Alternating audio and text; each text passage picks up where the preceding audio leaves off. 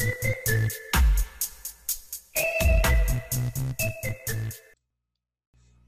onda, muchachos? Bienvenidos al quinto capítulo de Generaciones en el Tercer Mundo. Como siempre, aquí estamos sus anfitriones con el, el mayor ánimo, siempre con las ganas y el agradecimiento por escucharnos. Yo soy José Gabriel Mazareos, más conocido como Curly, Yo soy Alfonso Alfaro, más conocido como el Teacher. y estamos aquí en un nuevo episodio sobre superhéroes. Vamos a hablar un poquito de antiguos, modernos y cómo han cambiado a través del tiempo. Va, ¿es un superhéroe una figura épica? Mm, figura épica como, como qué, como Hércules, como Como Hércules, Zeus. como Hércules. Ah, fíjate que no creo. ¿Por qué no? Pues no sé, no sé. No, no me suenan tanto como a superhéroes, sino como a seres mitológicos. Como a deidades en sí. A vos lo mirás como, como que fuera un panteón, o sea, es, no podemos decir Hércules es, es un superhéroe porque él es definitivamente alguna figura divina. Hasta Sí, cierto pues, punto. cabal. Ok. Ok. Ya.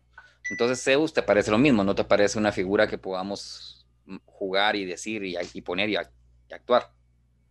Pues, si miramos eh, en DC, pues está, está Zeus. No, pero, pero, pero ese es en Batman y es, y es alguien que se volvió loco a vos. También está, está también Atenea. Está Hades, villano de Wonder Woman. Mm, Hércules creo que está, pero en Marvel. Creo que ahí sí lo han sacado así, como Hércules. Pero sí, no, no me parece tan superhéroe. Así es más como un ser divino. ¿Viste los cómics de Lucifer? No. Ok. Se parece un poquito a la, a la serie de televisión, pero un poquito a. Ujú. Y es más como que quiero vacaciones porque me pusieron en el infierno y es el chance que me mandó Dios y no lo quiero hacer, entonces me voy a hacer lo que yo quiera y me, y me quedo en la tierra o en donde yo considero un- que me voy Sí, y pues. ando de, ando de berrinche. Y esa es la, la temática de- del cómic de Lucifer. Lo que sucede es que en lo que anda de berrinche, cualquier persona es parte del berrinche, pero en ningún momento él está mm, viviendo algo meaningful, algo significativo, algo, algo, de, algo de peso. A mí sí me gustó ese cómic. A mí sí me gustó Lucifer. Lucifer. Ajá. Wow. No sabía que era cómic para empezar. Ah, Así sin mentiras. No, bien, bien, bien, bien. Eh, no me Ahora, ahora, ahora ya entiendo por qué en el crossover ese de, de Flash y de Supergirl y toda esa banda salió Constantine en, en Luc- con Lucifer. Lo van a buscar. Con Constantine. Sí, sí. Es que sí, va. CW son los que están haciendo ahorita lo- las series de las que han hecho live actions de Supergirl, las de Batwoman, Flash, Green Arrow y todos, todos esos, va. Entonces hay un episodio así como, como que cada, cada final de temporada tienen como que un problema masivo. Entonces to- todos los de la serie se juntan y es casi cada, cada fin de año. Entonces en el último era, era todo eso del multiverso y toda Ok. esa casaca. Entonces no sé qué alma necesitaban salvar, que Constantine dice que él conocía a alguien. Y va, la cosa es que se, trans- se teletransportan a, a la- a la otra dimensión y tal. ¿no? Y cuando toca la puerta y abre, es Lucifer. Y así el actor de, de la serie. Y le dice, ah, Constantine, nos volvemos a ver. Por eso me quedé así como, ¿qué tiene que ver este carnal aquí? va?" Pues nunca fíjate nunca que entendí el por qué. complicadísimo, porque yo a Constantine sí lo he leído por casi los 100, lo- los 100 cómics. Son 300 del clásico, vamos. Y todavía ese tiene el reboot, que ya es el que miras, que ya es el que se parece a las caricaturas que has visto. Sí, pues, pues. Que sigue siendo Darks, pero yo en mi opinión no es igual. No es igual. Es que fíjate, va, mira, el, el original es un ex chico punk, hijo de un boomer. Bueno, no, él, él- él es como que de la, de la- de la generación más joven de los boomers. Ok. Ya casi nacen los 60, vamos. Es entre rockero y hippie al final de los 60 entra en la, entre la Mara Punk como en sus 20 y él envejece de manera normal. O sea, él ahorita tiene casi los, los, 60 años. Entonces, eh, como 65 años tendrá más o menos. Y esa, y esa es su continuidad. Y hasta sus amigos le dicen conman. Con, job. Porque es un. Porque es un. ¿Cómo ves? Eso, eso es lo que es, es un embaucador. Sí, pues. Entonces vive de lo que medio logra entre que vender a quien logra decirle que le iba a hacer algo y, y, siempre es con la, con la, idea de que vende magia. Entonces se para metiendo en círculos de, de, de, Mara con mucha plata diciéndoles de que les va a vender sex magic o que les va a permitir hacer algo. Cabal. Entonces. Cosas indebidas. Cosas indebidas, pero que resulta que siempre salen más intensas de lo que él esperaba con resultados que él no quería, vamos. Sí, pues. Entonces, para haciendo un desmadre a cada rato y es muy interesante también porque es, un, es un personaje que engaña a todas las autoridades del infierno. Entonces, en el infierno de Constantine hay como que figuras y leyendas mezcladas del catolicismo o de la, de la versión romana de la versión de los dioses griegos, pero más tirada al, Averno, no tanto al, al, Hades, sino que al Averno. Pues. Y eh, entonces ahí, ahí está Lucifer, que es el dueño del trono y el que, y que lo, lo, abandonó y por eso paran como que medio cuates porque Lucifer no, no, anda, no quiere nada con el infierno. Está el primero de los caídos, que es algo así como un, ángel al que expulsaron antes que... Ya me pusiste a hablar, mira, solo babosas. Pero entonces, uno de sus cuates, de sus mejores cuates, que fue su compa en lo que él estaba entre hippie y, y, punk, se va a morir por eh, porque hizo un trato con el diablo y él quería tener la oportunidad de probar los mejores whiskies y tener, y tener los mejores licores a la mano. ¿Sí ves? Y obviamente se muere de cirrosis, vamos.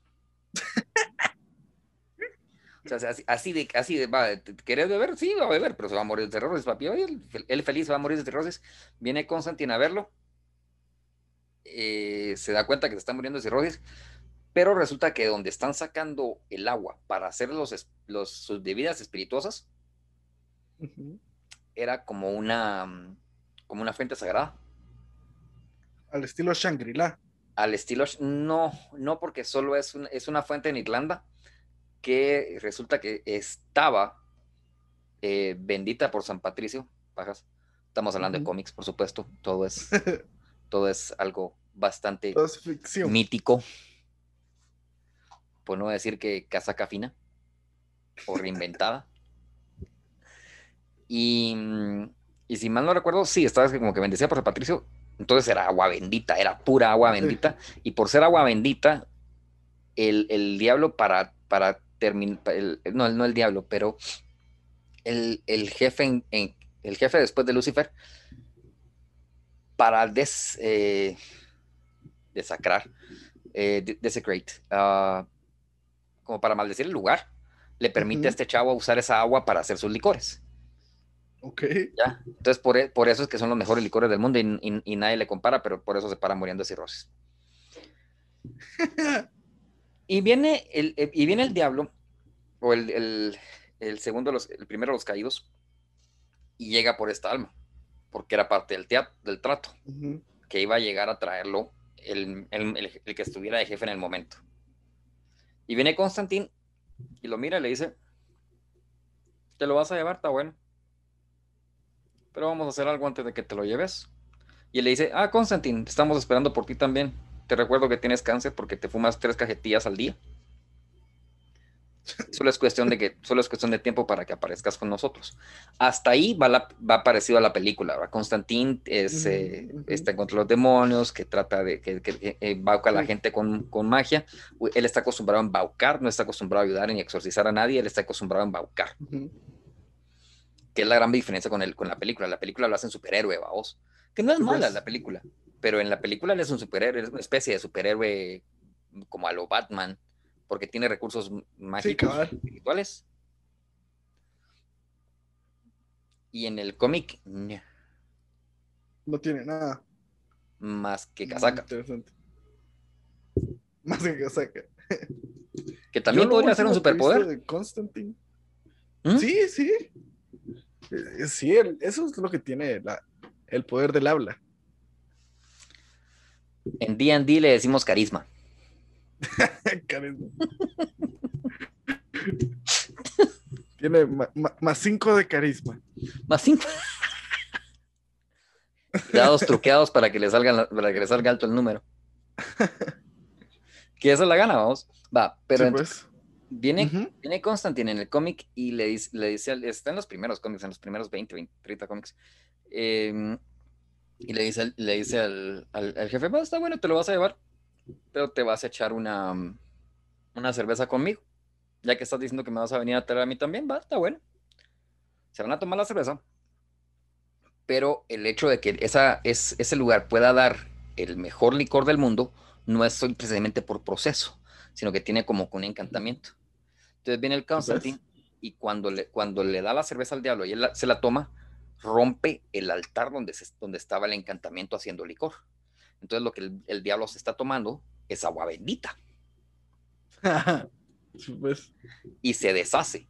Y al deshacerse, él y no poder llegar a recogerlo a cierta hora, porque era parte del trato, eh, salva a su cuate y ya no se va al infierno. Nice.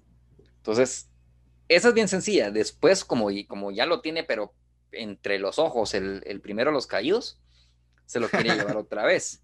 Pero entonces ahí él engaña a dos, a dos entidades más y ya son tres las que en teoría se lo tienen que llevar. Pero eso haría una, inf- un- una guerra en el infierno.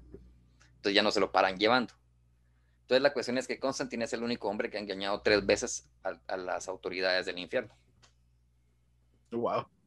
Entonces, eso es lo bonito de Constantine, vamos, que es, es bien, bien, bien, bien darks, porque yo te lo estoy contando así, relight, a la hora Sí. de leerlo, lo- lo- y, y no es por, el, por la imagen, porque volvemos a lo mismo. Aquí no vale la- lo gráfico, que sí, es, que sí es importante para contar la historia, porque es cómica al final, Sí, sí. pero los, lo, lo oscuro de las historias es lo que a mí, a mí me llama la atención en Constantine. Pues. Y hubo uno que salió en el dos- entre el 2018 y 2019 que se llamaba eh, Batman Damned, no sé si lo viste, Sí, sí, lo vi. sí. que era con, con eh, Temptress y Constantine. Sí.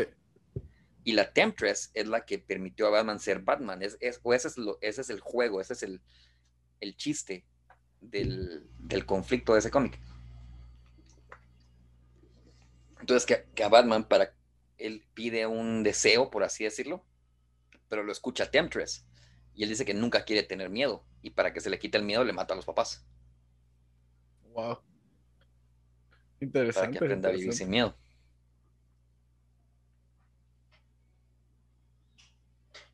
Sí, yo realmente lo, lo, lo último que he visto de Constantine o, o que sea así medio darks de él fueron las películas animadas, las últimas que salieron, las de Justice League Dark. que, que, que Darks, Darks no son. No, no, no. Realmente se llaman Justice League Dark porque pelean contra fantasmas y demonios. No es porque realmente sea tan oscuro. Por eso te decía que realmente Constantine merece una serie así. No tan gráfica, no tan así tan sangrienta ni nada, pero con ese tono oscuro que se merece o que lo hace ser Constantine. Yo pienso que lo, lo- lo oscuro, o lo que ¿a qué le queremos decir oscuro? Ahí yo creo que es la cantidad de misterio, la cantidad de corrupción que miras, pues en diferentes niveles, Ujú. y lo fácil que es que alguien pare atrapado en un círculo de vicio de, de, de un poquito de poder y siempre querer un poquito, un poco más, vamos, pero nunca consigue mayor cosa. Entonces yo pienso, yo pienso que eso es lo, lo más oscuro que, de lo que podríamos hablar y creo que tienen esos pues, cómics. No sé. Pero y entonces Constantine al principio no era de DC Vértigo. o siempre ha sido de DC. Vértigo. Yo creo que lo Vértigo. a Vértigo lo para absorbiendo DC. podríamos revisar, la verdad es que para qué chingados tenemos el internet si no es para ver. Sí, porque supongo que, que Constantine debe haber empezado hace muchos años. Fíjate vos de que es de los de los ochentas y es por Constantine que yo me enteré y, y- y te- y, ay, me dejó con algún dolor de corazón ver de que eh, viene Constantine y Margaret Thatcher es famosa por decir We'll make Britain great again. ¿A quién te recuerda? Ujú. Con gorras rojas Ah, también, sí, babos. Pues, Con gorras rojas. pues, pues. No queremos decir nombres porque nos pueden estar observando, gracias. Nos están observando, estamos en el internet por el amor del cielo. Saluden al, al- al F- al FBI. Hola. En el FBI no es el problema, el problema es la CIA. Ah, esos sí son más fregados. No, el, F- el FBI es el que está tratando de ver cómo lo. cómo se lo tronitos. En teoría es la CIA la que, la que le hace el, la, la que le hace caso. O la que no le interesa que, que haya un desequilibrio. Qué miedo. Swamp, eh, va. Constantine nace de Swamp Thing. Pero le ponen una edad y le dan un, un background al que siempre para regresando. Que él, como que- el personaje como que nace en, en, en- como te decía, eh, es, un, es de los jóvenes boomers. Pero Ve- Vertigo, eh, y aquí dice eh, Vertigo Universe, sí, pues es, eh, fue, fue primero Vértigo en, en Reino Unido. Iba a decir Great. Britain, pero no, así es UK, creo yo. El personaje es medio escocés, por lo que entiendo. Y lo para adquiriendo DC. Ya. Vamos a ver.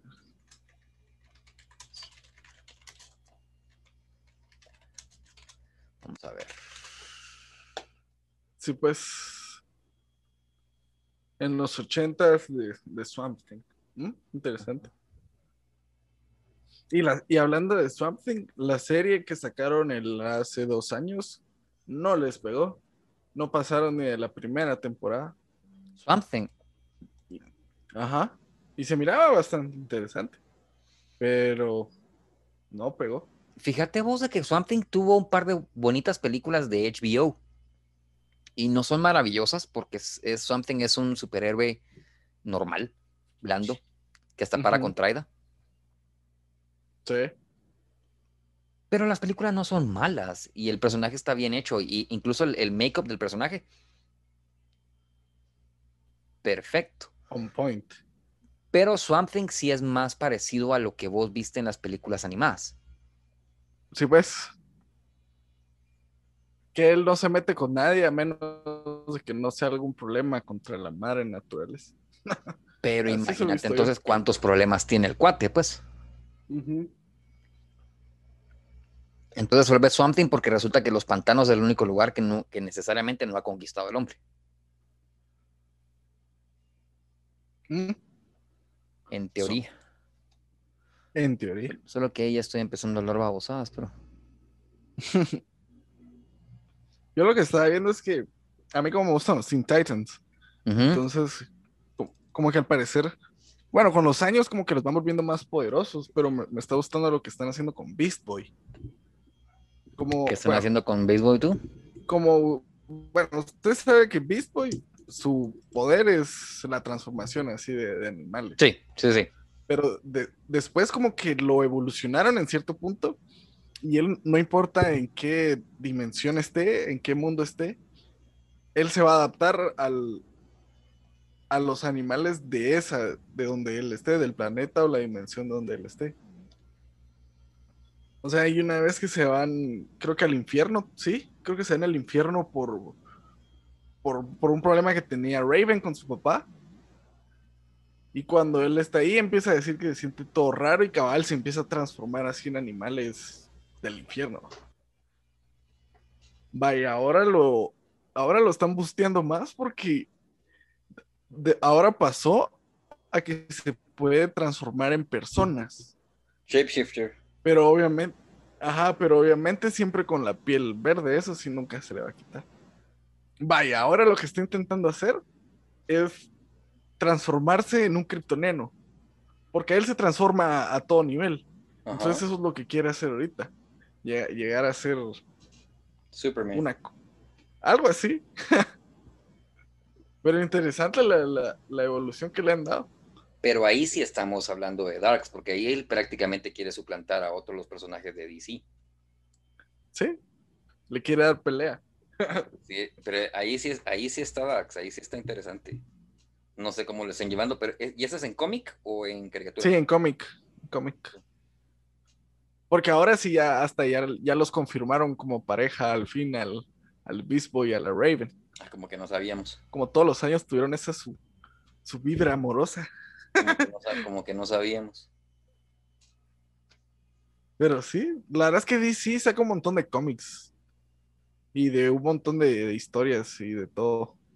Pues estaba leyendo que fíjate que no es que DC haya adquirido Vértigo, es como que Vértigo era el brazo europeo de DC. Mm. Era así como su compañía para llegar hasta allá. Exacto. Sí, pues, oh, interesante. Y que el, en el 2019 decidieron que no iban a seguir imprimiendo ¿Mm? cosas de Vertigo. Solo digital ahora, o, ya no nada. No, eh... Pues pareciera que sí, fíjate, Black Label seems to have scraped all adult content is being heavily scrutinized and in many cases PG-fied. Mm. Qué asco. So amidst all that, the video would be shut down is not as shocking as it once might have been.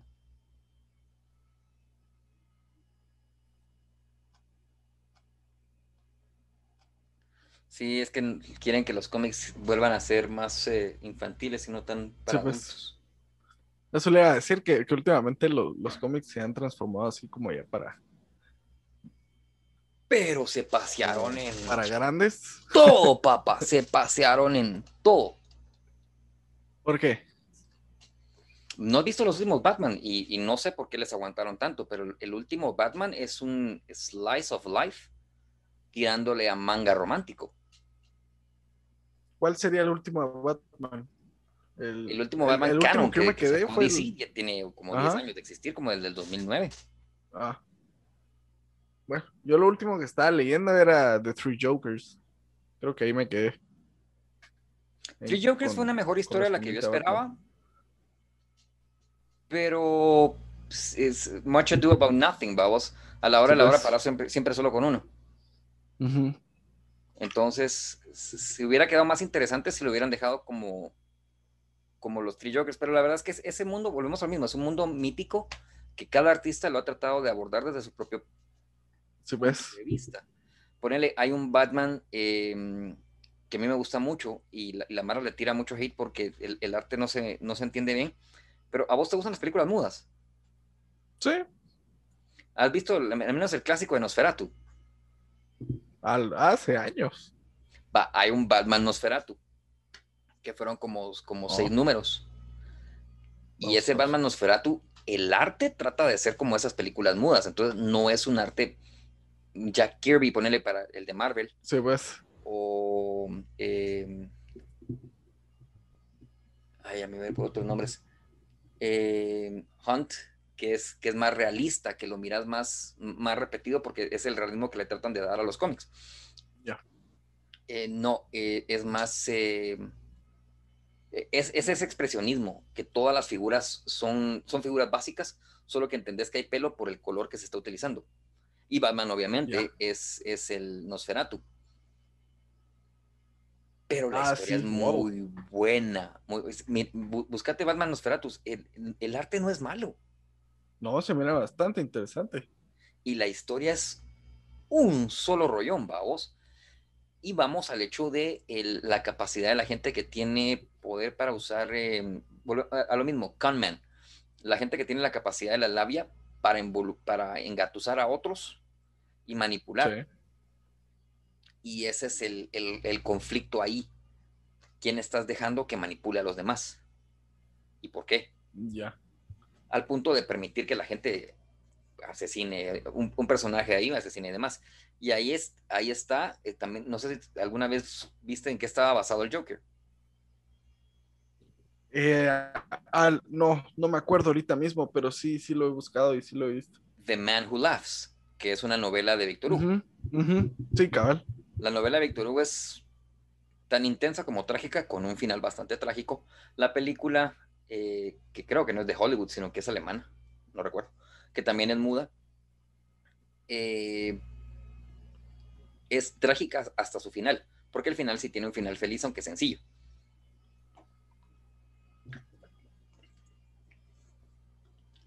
The Laughing Man. Sí. Bueno, y, últimamente, ¿cómo se ha puesto de moda así como que crear más empatía con los villanos? Y yo, bueno, a lo largo que he ido creciendo, a veces hay unos villanos que sí los, los, los apoyo. así, así como Thanos. A veces uno dice, ay, me gustaría que sí desapareciera la mitad de la, de la población. güey". Mm, vos viste, pero vos, vos sí leíste el cómic de Thanos, es que vos, vos sí leíste Sí. esa parte de Marvel. Porque ahí te digo, yo no he llegado hasta ahí, yo llegué hasta, ¿qué fue? Yo llegué a Civil War, las dos partes. Y, y porque un cuate tiene los TPB, la, la Ah, colección ya. como que fuera las, Ah, las- chido. las novelas gráficas. Y eh, em, ah, ah, ¿cómo se llama? Fear, pero era Fear Itself. Que eso también era en los noventas, de noventas, principios del 2000. Fear, no, no, no, principios del 2000. Eh, Fear Itself, que era el, el hecho de, de la serpiente mata a... a, mm, es la, la versión de Ragnarok. La serpiente mata Sí. a, a Odin, volviendo a Thor el Old Father. En la versión de Marvel, por supuesto. Sí, pues. Es bien, bien darks. Y eh, el miedo es lo que se va apoderando de todos. Y lo basa en ciudades que han vivido terrorismo a- alrededor del 9-11, vamos. Ah, interesante. Entonces, sí es bien humano, como lo hemos dicho, y es bien oscuro. Porque ahí va a incluir racismo, y no racismo de la manera de que agarrémonos de las manos, no. El, el racismo grosero, el racismo abusivo, el, el- el- la Sí, mala ves. que le escupe a alguien porque se dan cuenta que no es de su raza. O que no es de su ciudad, vamos. Entonces, eh, ese tipo de, si, si no exactamente así, ese tipo de temas son los que se abarcan con Fear Itself. Creo yo que es la mejor saga que ha sacado Marvel, en mi opinión. Fear Itself. Vamos a Ujú. ver, Fear Itself. Yo realmente de, de Marvel no he leído así algo que diga así como, ah, la verdad, esto sí es oscuro. Tal vez, tal vez solo con Ultron, que realmente él se apodera de la Tierra. Tal vez creo que eso fue lo que más Darks me pareció a mí. Pero es un supervillano, o sea, ahí no hay, no, no es como que Ultron esté diciéndole a, a un presidente cómo actuar y, que, y, y a quiénes matar para que él Mm, consiga poder. Sí, pues, sí, pues. Que eso sería lo más dark, que es que sí pasa en Fear Itself. Wow. O sea, consiguen líderes para que eliminen gente y para que haya conflicto que solo genere miedo. Muy parecido al 2020.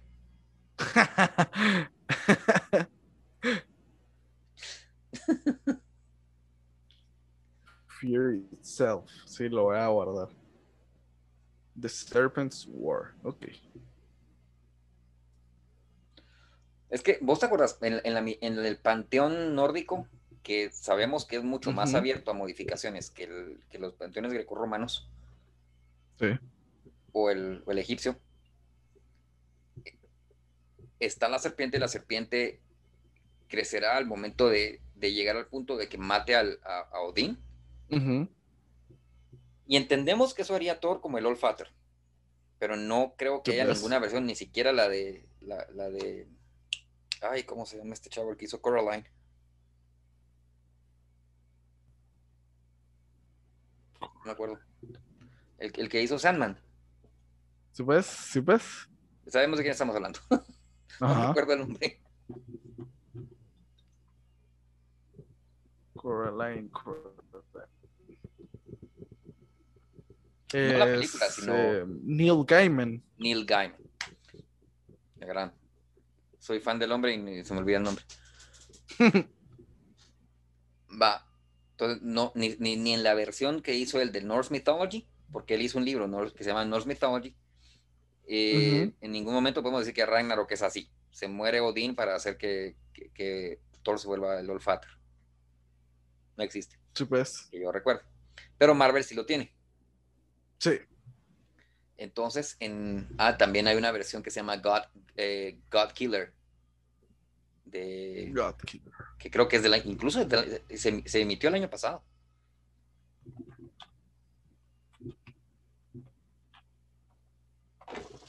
Vamos a buscar. God Killer. Uno se pasa leyendo un cómic, ¿qué? Cinco, ocho minutos. Y hacer una, una edición de cómic, hacer un número de cómic, hacer los, ¿qué te voy a decir? 110 paneles, casi un mes de trabajo, Sí. barato. Sí, imagínate. Bueno, ahorita creo que va a ser un poco más sencillo, pero antes. No, Así- no, lo que, pa- ha de ¿sabes qué haber pasa? sido. es que no hay plantillas, todo lo tienes que dibujar. Sí, sí, cabal. O sea, hay algunas plantillas que puedes utilizar, sobre todo en manga. ponen- Entonces, ponerle es- ese efecto que se mira como que está rodeado de luz y que viene algo rápido. Ese, lo puede, ese, Sí, ese pues. efecto se puede hacer rápido. Ya. Cuando miras una textura como que solo fueran burbujas que están a un lado, eso lo puedes hacer rápido. Ah, Cuando haces los cómics como les gusta hacerlo al, al- al estilo gringo, o al estilo de, de Estados Unidos, que me van a maltratar por decir gringo. Eh, si están oyendo babos, porque la verdad están- esperamos que sí nos escuchen y les disculpen mi falta de. Eso, a eso apuntamos. Desde Guatemala para el mundo. eh, ni siquiera saben dónde está Guatemala. No se preocupen si tenemos camas, no vivimos en los árboles. En nuestro tercer mundo. Ah, paréntesis, paréntesis, ah, ya que, ya que dijiste eso, fíjate que tuve la oportunidad de conocer a alguien que me dijo, yo, le, yo compro fórmica en Estados Unidos y, y le llegué a comprar tanto que no me creían y no entendían cómo era que aquí habían McDonald's, porque él ponía la fórmica en, en- en tops para McDonald's.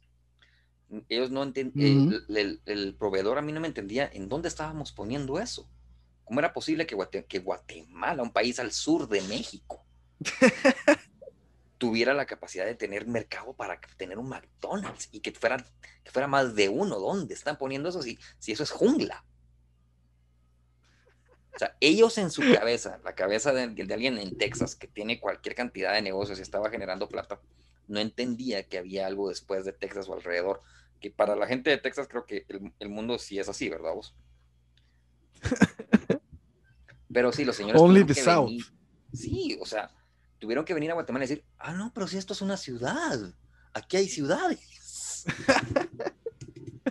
Con esa actitud, ellos sorprendidos porque habían hoteles cinco estrellados.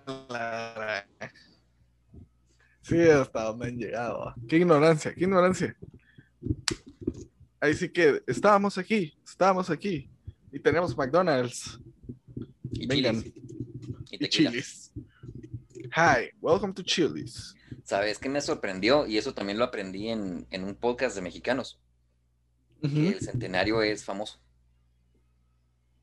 Sí. Capita, es famoso. Yo sabía de, yo sabía del Ron Zacapa. Sí, por eso el Zacapita, el, el, el, el Ron Zacapa es, es, es famoso, es famoso. Sí, pues. Casi a la par del Ah, Flor rico es que es. más. Que es muy bueno. ¿O no? Eh, no lo vamos a discutir, pero es que Flor de Caña no es, no- o sea, si, en- si tenemos la oportunidad de compartir en algún momento con, o de grabarnos con, con- haciendo la, la mexicanada de que vamos a beber platicando, yo me siento con cerveza, pero a mí me das un zacapa y me dormiste. Yo no Sí, son de esos que uno se, se disfruta así lentamente. No, va, a, a- platicadito sí, pero me, me terminé lo- los primeros dos deditos, decís vos, y ya estuvo, ya. Dios. Buenas noches. Va, pero mira, pero mira cómo es uno. Ahí sería con Zacapa. Con Quetzalteca tal vez aguanto más. Ah, sí. Bastante más. Qué rico. Solo me sed, hombre. No es fecha para eso, es fecha para otras cosas, pero no vamos a hablar de eso. No, Hombre, sí. Ala, sí. En el momento de nuestra Bueno, grabación, se el fin de nos semana. encontramos el 20 de abril. Quienes lo entiendan, por favor, cállense. Hoy estábamos esperando todos en- a Snoop Dogg en la noche.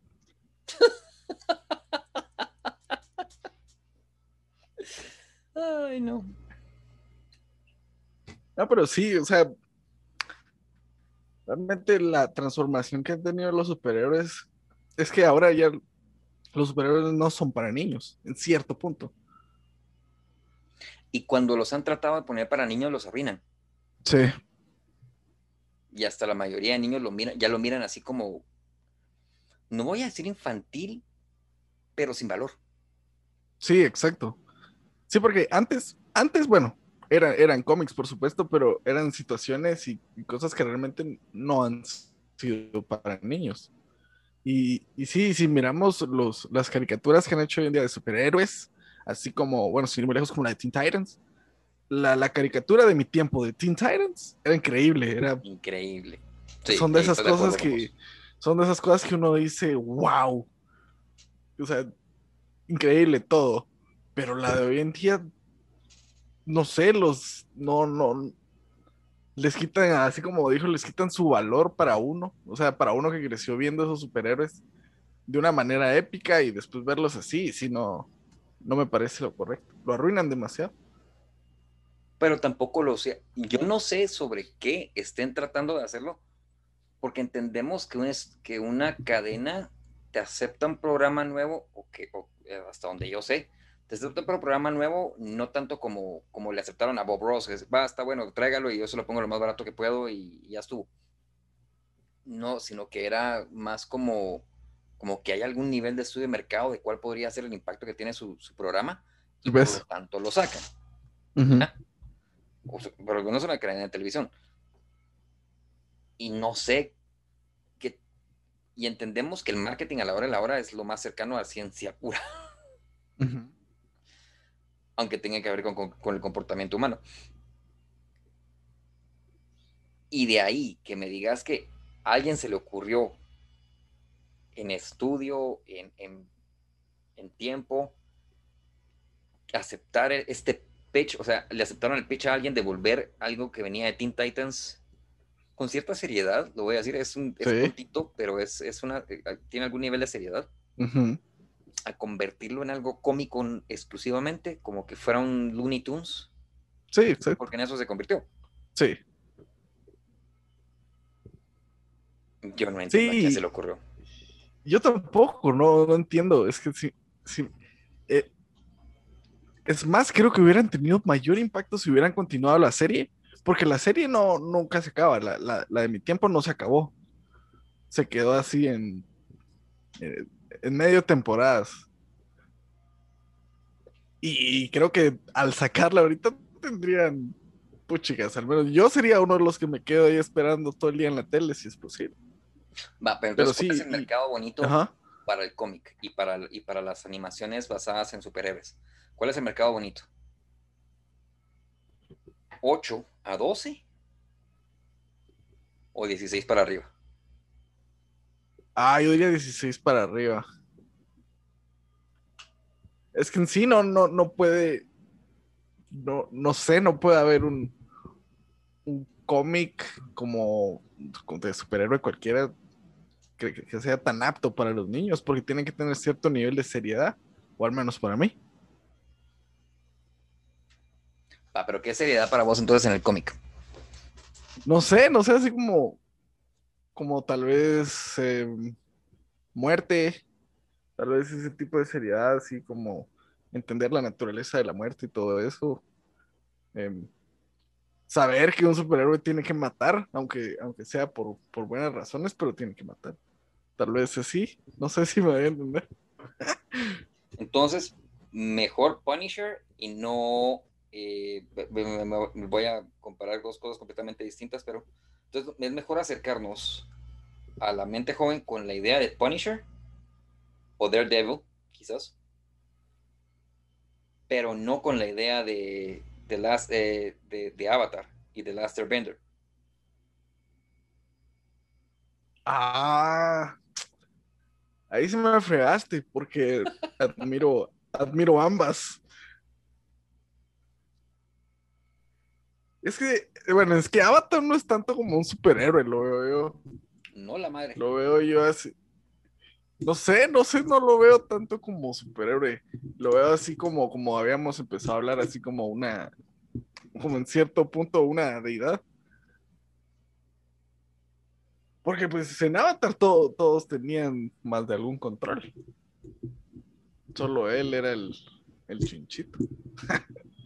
apreciable adulto que no conozca el contexto les, le desprecio un poco por no entender el contexto en el que estamos hablando, pero si usted tuvo hijos, si usted tiene mi edad, alrededor de los cuarenta y tantos años, y tuvo hijos cuando tenía 20, había esta serie que se llamaba Avatar, el, el último maestro del aire. Y la caricatura mostraba a personas que tenían la capacidad de interactuar con los elementos de China, bueno, con los elementos occidentales de- Ujú. de- y en actividades de artes marciales que solo existían en China. Y estos eran aire, agua, fuego y tierra. Tierra.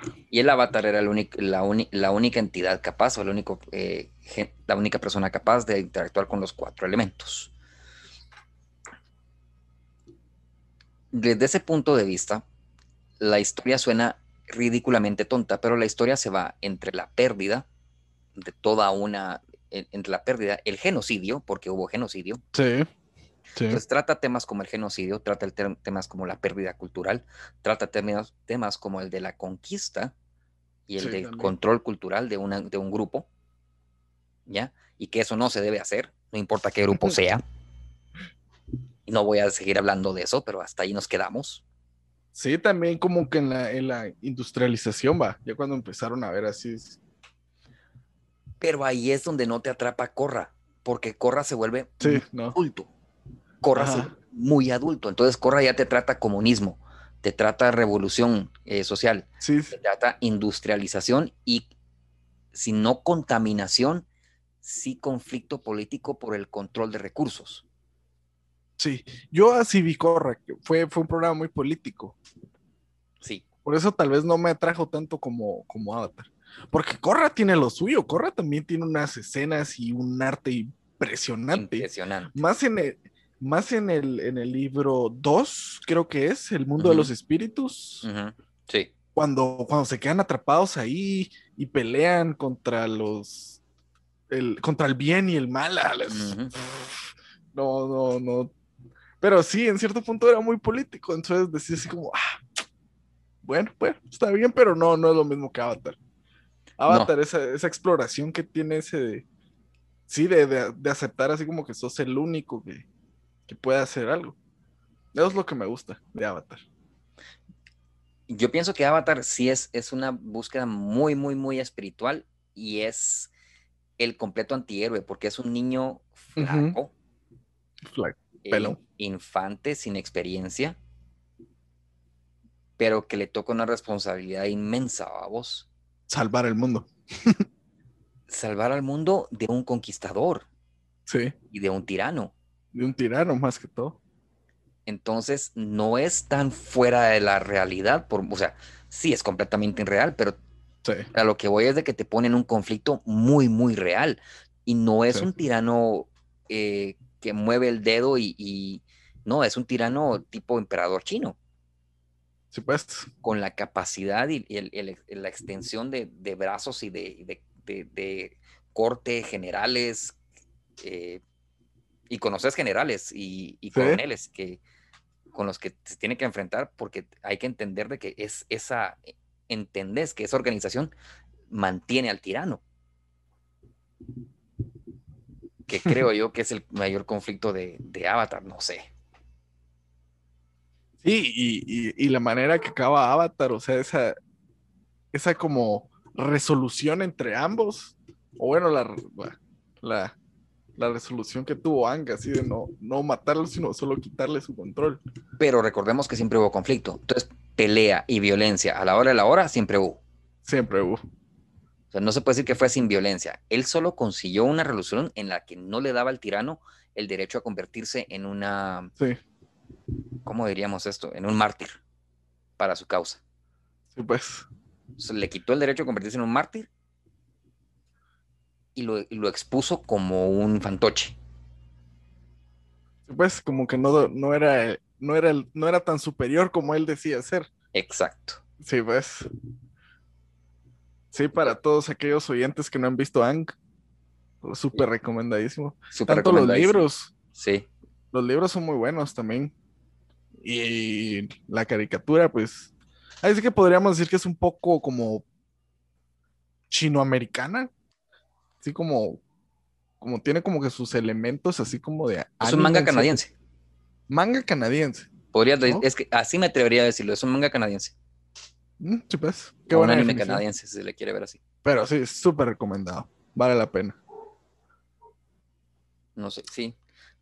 Si nos vamos a superhéroes o lo que hemos visto en, héroes y historia, e historias épicas, para mí creo que lo mejorcito que hemos visto en los últimos 20 años probablemente sea Avatar The Last Airbender.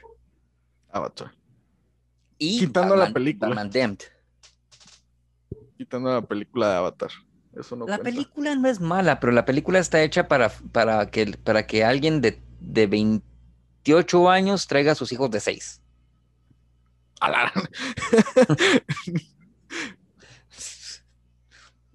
o alguien de 30 años traiga a sus hijos de, esa misma edad, vos, y que la miren todos juntos y que piensen, que piensen eso, porque no, no miras, no miras el, o sea, pues. la pérdida de Ang de toda su cultura por medio del genocidio, no lo experimentas en la película. No. Cosa que existe en la caricatura, imagínense eso. Y se entiende perfectamente que fue genocidio. Sí, cuando llega al templo y todos los cuerpos. solo, solo encontrar cuerpos. Y que fue su cultura en todas sus expresiones, ¿verdad? En donde estuviera los mataron. Sí, sí. Eso, es, lo, eso es lo, bonito de Ang. Que son. Que bueno, no, no el genocidio, por supuesto, eso no es bonito. Ni siquiera nuestro país fue, fue bonito. Pero, Cuidado. pero sí, no. Eso es lo que me gusta, que le da seriedad, porque si son temas gruesos, o sea, si son temas que sí han pasado y no solo, no solo en culturas así como asiáticas, sino en, todo el mundo. Entonces, esa es su relación con, con que él sea solo un niño y tenga que vivir tras todas esas experiencias y resultar bueno, creo que es lo que más lo hace así impactante. Al menos para mí. Tener todo ese poder. ¿Viste Persepolis? No. Tres años tengo de estarte diciendo que miras Persepolis, pero bueno. En serio. Fíjate que Persepolis es un cómic que lo hace una, una mujer. Lo hace en francés, pero ya se tradujo en no sé cuántos idiomas eh, Persepolis Comic pone. Aunque, no, aunque sí creo que te sale el solo poner Persepolis. Sí. Va, lo hace una, lo hace una mujer en Irán. ¿Cuándo viene el cambio de, la revolución en Irán y la, revolución eh, islámica? Islámica. Pues. no, sé cómo se llama, eh, se vuelve en un estado islámico, Irán. Oh, interesante. Entonces. published in French. Pues. Está en inglés también y en español. Y la película también la puedes ver en español y en inglés, pero recuerdo que esa la tenía Cinemax y HBO, entonces no sé si está en, algún otro streaming service. Ahí lo vamos a buscar. Pero decir que, es, que ese cómic es infantil es lo mismo que decir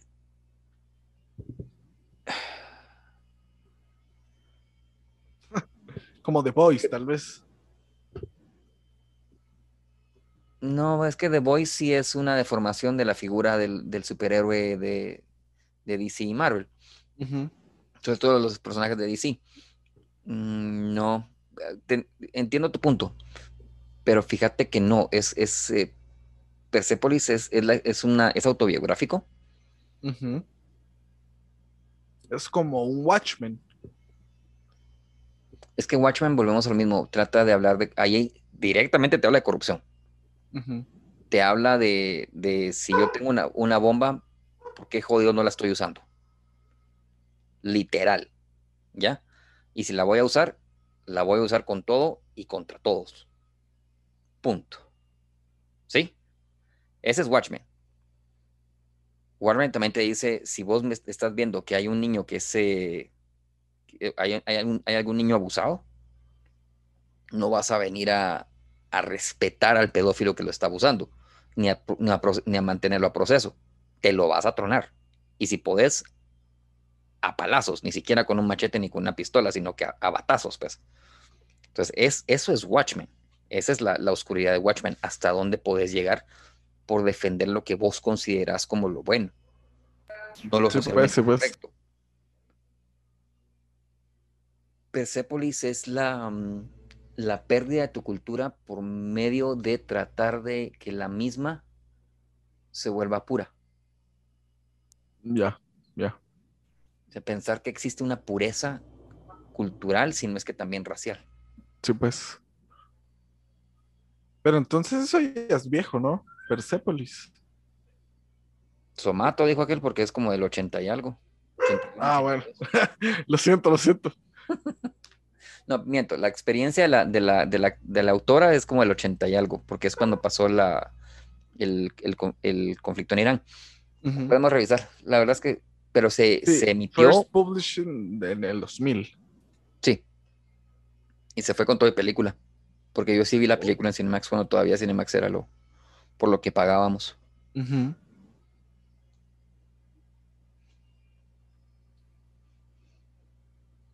Sí, pues.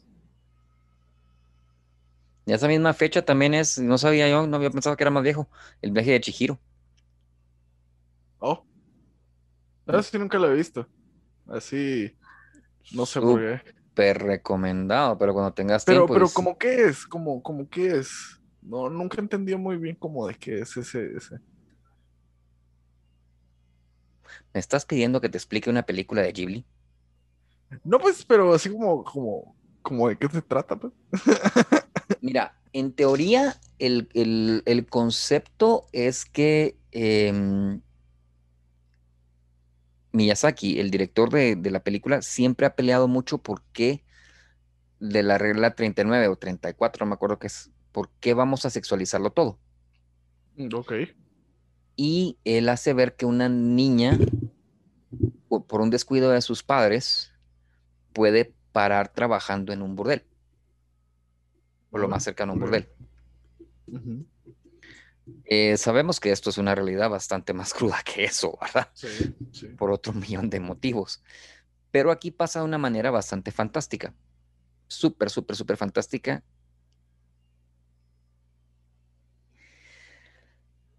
Y hermosa. Ya. Con todos los personajes principales eh, siendo eh, personajes femeninos, con, un, con personajes masculinos utilizados como herramientas Ya. fundamentales, pero fundamentales como herramientas.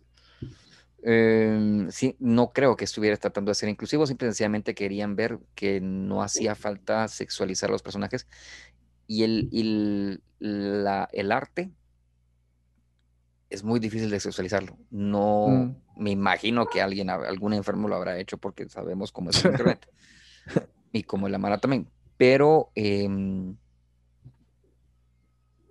sí, cuenta la leyenda que es eso, que, que los niños paran estando muy expuestos a, a lo sexual Mm. Wow. o a la sexualidad. Eh, entonces él trata de pelear diciendo de que la, la infancia no es un periodo para estar expuesto al- al- a los excesos del sexo, sino para vivir más inocencia.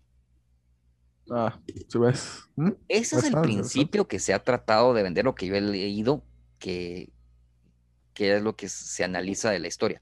En realidad, cuando dices la historia, lo vas a tener que interpretar por tu propia cuenta, porque honestamente es un solo trip en ácido que no te lo puedo ni explicar. No, y, y no, no, querido, querido, escucha, querido audiencia, si usted cree que yo sé que es un trip en ácido, tampoco lo sé. Lo único es que sé, es que es cuando algo no se puede explicar entre su figura, formas y colores, decimos eso es un trip. ¿Ya? Está tripeado. Está tripeado. Entonces, es la única forma que puedo explicar qué es el viaje de Chihiro, porque poder decir que tiene una figura moral, probablemente la tiene. Pero que la entendamos nosotros aquí en Occidente o de este lado del charco, no sé. Interesante. Vale la pena buscarlo entonces. Pero sí vale la pena buscarlo, porque sí es, y, y, más allá de eso, se presta para que cada individuo que lo mire ponga su propia interpretación. Ni siquiera un grupo. Sí, pues. Cada individuo que lo mire le va a poner su propia interpretación. Al final, lo que podría decir es, la, los papás cometen un error, eh, uh -huh. por poco pierden a su hija en un, en un, eh, en un parque de diversiones. Y por azar del destino dentro de ese mini parque de diversiones encuentran la manera de volver a reencontrarse después de un montón de aventuras que acercan a la niña a, a la posibilidad de rapto para, para trabajar Wow. en Interesante. Bueno, en una casa de descanso para, para varones. Sí, pues. Un hombre más bonito. wow, interesante. No, no, no sabía que era tan, tan profunda el, la película. Siempre pensé que, que, que fue que era así como que solo, ah, bueno, es anime y ya. Pero nunca pensé que tuviera tanto tanto concepto. Es que yo pienso que la mayoría de las personas cuando piensan en el anime piensan en el seinen, Uh -huh. que es donde cae Avatar, vamos, eh, una pelea contra un villano máximo en el que esperamos que el, nuestro personaje principal consiga estar al nivel de ese villano. Sí, pues. No podemos limitar a Avatar a eso, porque eso es Rocky. pues. Sí. Entonces, o Batman contra Bane en los primeros, en los primeros cómics que, que apareció Bane. Cuando le quiebra la espalda. Sí. Es lo mismo. Ala, sí. Y todavía se logra levantar. Que es Seinen no Shonen. que son cómics de acción, o sea, que es, es tu película básica de los 80, vos. Sí, pues. Gran explosión, un tirano en alguna parte del mundo y, y, y, un par de pelones lo van a ir a van a ir a rescatar a toda una población. Al estilo Power Rangers. Al estilo James Bond. Ah, James Bond. ¿Usted qué dice? Mira, buena la última de James Bond que van a sacar o no le llama la atención? ¿La negrita? No, creo que ya no es ella. Ella creo que solo es parte de la película, pero creo que no es James Bond. Creo ¿Todavía? que sí es, creo que sigue siendo Daniel Craig. Pues me alegro por Daniel Craig porque me acuerdo que él pidió un montón de plata porque lo volvieran para volver a ser James Bond. Sí. Porque ya quería estar en otros proyectos, pero Yo con el James Bond que me quedé fue con los juegos de 64. No me acuerdo quién es. Solo sé que sale en Mamma Mía. sí. Pero Sí. ese fue el último James Bond con el que me quedé. Y me gustaba, tenía estilo. ¿Cómo se llamaba ese James Bond? Fíjate vos, vamos a ver. Revisemos. ¿Y- y ¿Por qué se me olvidan los nombres cuando estoy hablando con vos? Luke Evans quiere ser James Bond. Molesten a, su molesten a su madre, no jodan.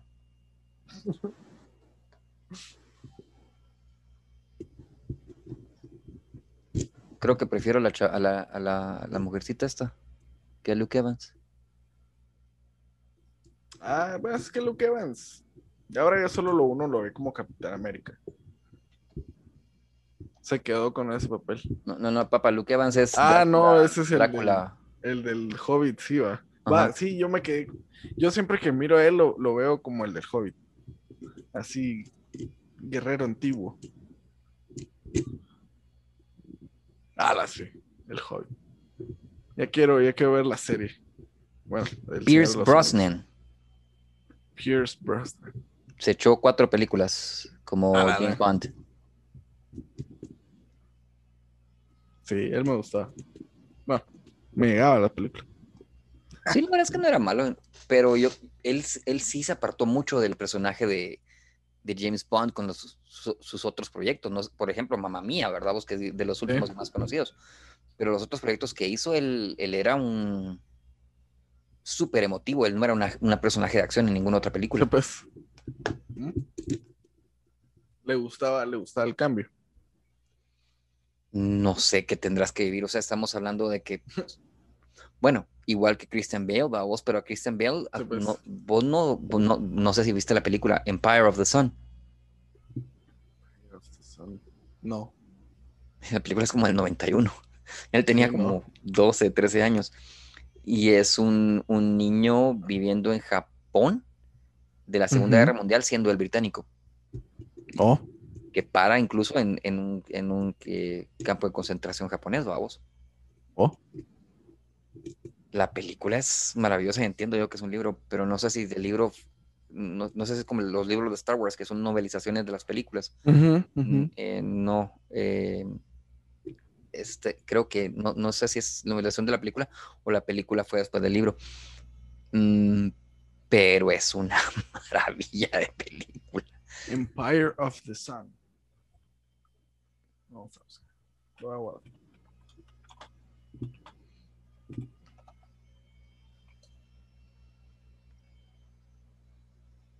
Sí, pues. Del 87. Sí. De Steven Spielberg. Ah. Sí. De esa película, vos te esperas que ese niño te haga The Mechanic, American Psycho. Mala, sí. o sea, sí, esperas que haga un papel como American Psycho, definitivamente. O sea, a ese niño que miras en Empire of the Sun, esperas que te haga un American Psycho, esperas que te haga un The Mechanic y esperas que te haga el de, ¿cómo se llama? El del boxeador, no me acuerdo.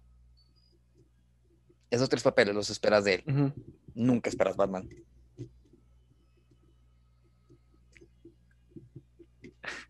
nunca esperarías Batman, que no es que no me haya gustado, porque sí me gustó. Y te digo, las tres películas aguanto. Pero no esperabas que el chavito de Empire of the Sun, a la vuelta de 15, 18 años, se te volviera Batman. ¿Ves? Wow. Entonces. Yo realmente nunca fui muy, fan de ese Batman. No sé por qué. Para mí él Christian Bale es un excelente actor, porque no lo podemos decir de otra manera. Tiene, tiene bastantes capas y bastantes niveles que, siempre latina, pero sí, no me gustó como Batman. No sé por qué. Lo vi tan, no sé, tan, tan niño, tan, no sé, tan débil. No, no me gustó Batman, él. A mí me sorprendió que no, que no pensaran en alguien como Ben Affleck antes, aunque ya viendo todos los problemas que él puede generar entre estudios y, productores y, demás, ya entiendo por qué. Sí, pues. Pero sí, en, personalidad yo pienso que vos miras a, vos te imaginas un Bruce Wayne y te imaginas a Ben Affleck. No te imaginas otra persona, sobre todo con las animaciones de los 90, vos. Vos miras las sí, no. 90 y lo, pones en persona y te imaginas a Ben Affleck fácilmente. Sí. Entonces, ese es el, eh, creo que es el mejor Bruce Wayne que te puedes imaginar. Ahora, como Batman, la mejor transformación, ¿en qué momento vos miras si la, máscara no existe? La, máscara transformó, perdón, por completo. Sí, pues. Ese era Michael Keaton. Michael Keaton. Que, va a estar en esta de Flash que van a sacar. Sí, así dicen, así dicen que la agencia, la agencia confirmó de que él va a ser el, va a estar de Batman viejo. A mí, realmente, a mí, Michael Keaton me gustó como Batman. Me gustaban sus películas y, aún así las disfruto. Es que George Clooney. Mm. George Clooney no, o sea, eh, hagámonos un favor y no mencionemos ni a Val Kilmer ni a George Clooney entre las películas de Batman. no, Val Kilmer sí cero, ese sí se murió para mí. Pero Val Kilmer es muy buen actor, deberías de verlo ahorita. Ah, creo que por ahí hay alguna grabación de él como Mark Twain. Mark Twain. Mano se volvió a transformar como cuando fue Jim Morrison, pues. a ese nivel. A ese nivel. O sea, eh, vos miras de, uno mira The Doors y no saben dónde empieza Val Kilmer y dónde empieza y dónde termina Jim Morrison, vamos. O sea, no sabes. El tipo tuvo que ir a terapia año y medio solo para poder salir. Ah, del. Sí, no fue como, como el Head Ledger que le pasó con el Joker. Culpa del Joker se terminó matando. No, Eso fue Hollywood. Será. Yo digo que un papel así tan, tan crazy, tal vez. Bueno, depende del actor. Creo que sí, los, los puede llevar así como que a la locura. Yo creo que por eso nunca habían elegido a alguien tan joven para que fuera de Joker. Sí, cree que el personaje tal vez tiene mucho peso. No, sé, tiene, no sé. Sí, creo que tiene mucho peso. Porque sí es un, es, es un personaje fuerte que, que ha vivido pues experiencias así súper traumáticas y todo lo que él hace y todo lo que él vive es, o sea, aunque sea falso, pues, pero ha, ha- ha- ha de pegar a la hora de hacer una interpretación de él. Incluso George Romero estaba casi al- por empezar sus 40 cuando él hizo Joker.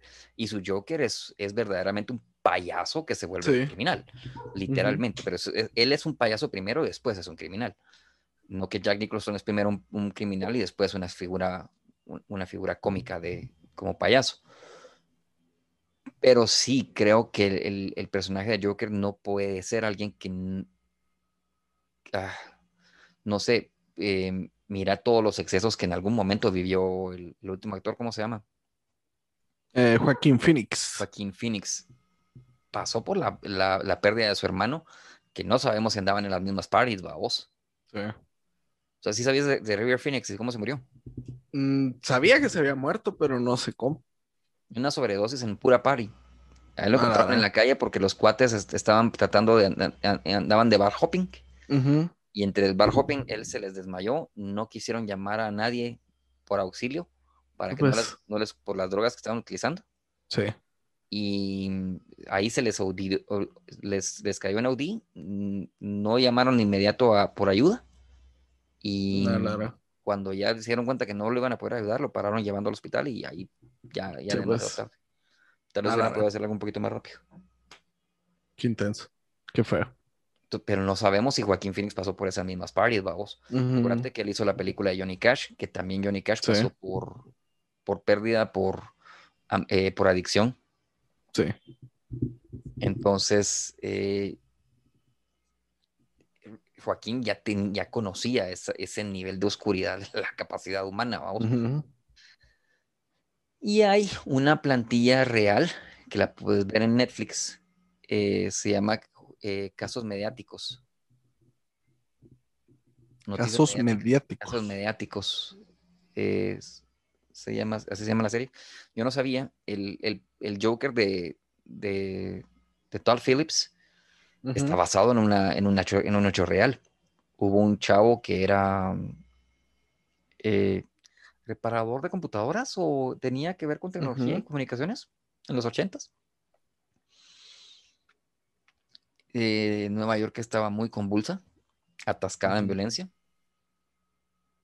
Y obviamente es no muy, tal vez no muy distinto a nuestra ciudad de Guatemala. O sea, no es que no hubieran momentos de paso que vos no pudieras caminar en las calles, pero que en algún momento ibas a experimentar violencia, como a mí que me acaban de, robar mi celular hace dos semanas, vamos, tres semanas. A la gran diablo. Sí. ¿Qué está? Entonces, eh, a él lo atacan por atacarlo nada más porque lo vieron solito en un vagón de tren.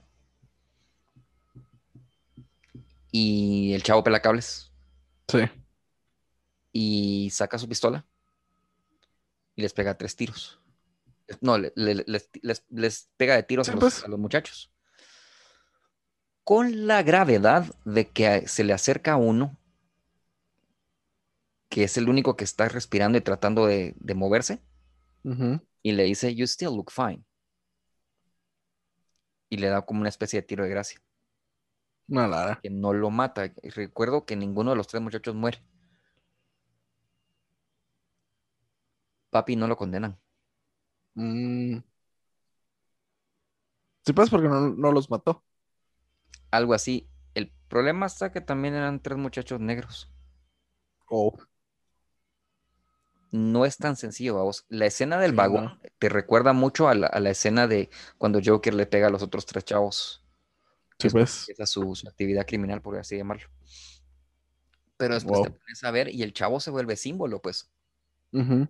Para distintos grupos, para los negros y para incluso los latinos como que un racista, cuando el chavo la verdad yo creo que le venía de, de todos los nortes, de cualquier lugar, la idea del racismo. No, él no era racista. Simple y Sí, sencillamente pues. en serio lo atacaron y resultó que lo atacaron tres negros y él se defendió. Wow. Interesante. pero sí se vuelve símbolo al punto de que tiene la capacidad suficiente para conseguir presupuesto y tirarse de eh, candidato a alcalde de la ciudad de Nueva Wow. York en algún momento. Por supuesto no ganó y no sé qué tanto, qué, qué tanto porcentaje de votos consiguió y qué tan fuerte como candidato era, pero la capacidad la tuvo. O sea, él, una persona en la cárcel que se echó pues. 30 años porque, le, los, porque creo que uno de los, de los muchachos quedó complet- eh, cuadrapléjico y demás. y, o sea, Sí, él- Pues, sí le hizo daño a los chavitos. Y ese es el Joker que, que vos mira, el Joker de Todd Phillips, pues. sí, a mí lo que me gustó de este Joker es que, bueno, en, en muchos, en muchas versiones y en muchas adaptaciones, él solo se vuelve, él se vuelve loco al perder a su esposa. Ujú. pero como que todo empieza desde que él se, ca- él se cae en los químicos, si lo queremos ver así. Pero a mí me gustó que esta fue más así pura, puro trauma humano, no fue, no fue tanto ese trauma así como de, de caerse así en, en desechos tóxicos y salió más loquito, sino me gustó esa adaptación de, de que todo lo que él sufre es por culpa de la sociedad, si lo queremos ver así. Y creo que hasta el punto de hoy, el, el Joker de Todd Phillips creo que es el, el más intenso que he visto. Yo pienso que el más intenso que vos y yo hemos visto, y porque creo que vos también lo has visto, sigue siendo el del, el del- el animado, el de los noventas. Ah, sí. Porque acuérdate que primero era, ese primero era un, un soldado de la mafia que empieza a Ujú. rankear, pero que nadie sabe por qué está rankeando ni cómo va Sí, rankeando. cabal. Y eh, en uno de los eventos de Red Hood, el pelacables, no lo ayudan ni sus cuates, ni lo ayuda Batman, dice él. Y él para por eso cayendo en los químicos. Pero él Sí, ya pues. era un criminal, él ya era una mente criminal. Sí. Entonces, es ese y, y esa profundidad de que, de que estando como criminal, cualquier cosa que te pase no te va a salvar, sino que te va a hundir más en, en la locura de tu necesidad de poder y exigir de la sociedad algo, te puede llevar a ese nivel de, de, pel- de pelar cables, vos. Sí, pues. Entonces, eh, yo sí, yo, yo sí pienso que el- el- la historia madura que hemos visto de Batman está más entre los cómics de los noventas, entre las animaciones de los noventas y las películas animadas, que el, mismo, que el de Todd Phillips. Ahora bien, en, en live action es el más intenso que se ha hecho. En eso sí tienen razón. Sí. Sí, porque yo me acuerdo, bueno, de Red Hood, cabal, que él, que él es. Red Hood. Bueno, que uno- unos mafiosos lo convencen de robar para. Porque su esposa estaba embarazada. Y que él era, era, era payaso de fiestas. Y comediante eh, quebrado. Sí, es que. Es que creo que eso es lo que, lo que creo que el Joker, creo que si lo, lo veo desde los cómics, es mi villano favorito. Porque la relación que tiene co- con, Batman no es tanto así como de. Como de, ah, tú sos el malo y punto, sino si tienen así como que esos momentos, va como en Red Hood, que, que pues Batman en cierto punto no lo pudo salvar, va. Ya no, ya no lo llegó a agarrar. Entonces esa relación que tiene con Batman, como me gusta. Es como, no sé, es, es- se complementan si lo querés ver así. O sea, a él le da su motivo de ser superhéroe y a él le da su motivo de ser supervillano. Y no es tanto así como de, de matarse, sino como que de... Como que Joker siempre lo quiere llevar a su límite. Siempre, no sé, no sé. Es, Ujú. es un, es un villano tan mental que eso como me gusta. Porque no es, no es tonto, realmente en el Joker en ninguna versión sale tonto. Entonces creo que como me gusta eso de él, que no es tonto. Él todo lo que hace tiene su propósito ahí súper maligno. Yo no sé si quisieras, quisieras verlo como un villano de cómics, pero yo lo- llevaría ahí porque qué tipo de. Porque salió en cómic el Jack the Ripper de. de. ¿Cómo se llama esta película? Ah, From Hell. Que nada que ver la película con el cómic. No vamos a hablar de eso. Pero sí, el, el, el tipo se vuelve loco, le, le encomiendan algo que ayude y se convierte en Jack the Ripper. Ujú. Y también es una persona que por supuesto se vuelve loca. Eh, yo diría que mi villano favorito sigue siendo ese, pero por esa misma, ese nivel de corrupción que muestran, ese nivel de, de capacidad de la realeza de, de- de- esa época, no sé si ahorita, de actuar de manera criminal prácticamente, con tal de save face, con tal de mantener imagen. Sí, pues. Entonces, No sé si, no sé si alguna vez leíste esa versión de, de Batman, de Gotham by Gaslight. alas, no lo leí, pero vi la película y me encantó. Qué increíble, A ¿no? la gran, yo Es una de las mejores películas que he es visto, una de las mejores películas que he visto. Y Ese esa sí es bien darks. Mencionaste Jack the Ripper y fue lo primero que pensé. Esa sí es bien darks. Esa, e- esa es una esa es una animación completamente oscura, vos. Sí.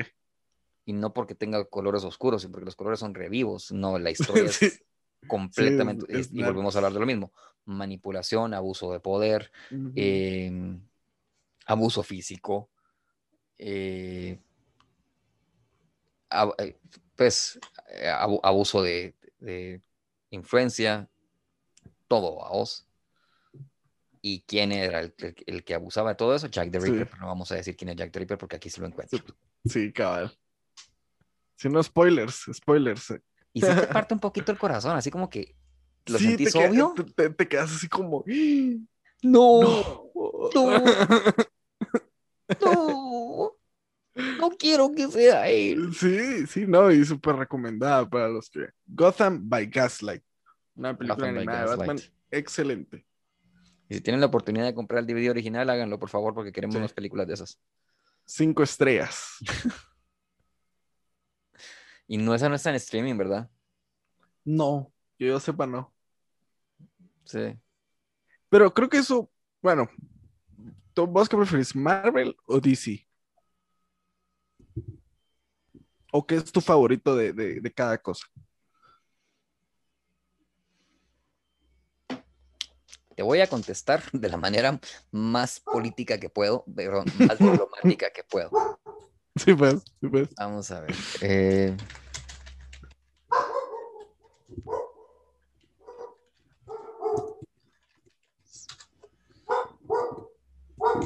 Sí, porque esa es como que la polémica de siempre, ¿va? ¿Quién es, quién es mejor? ¿Marvel o DC?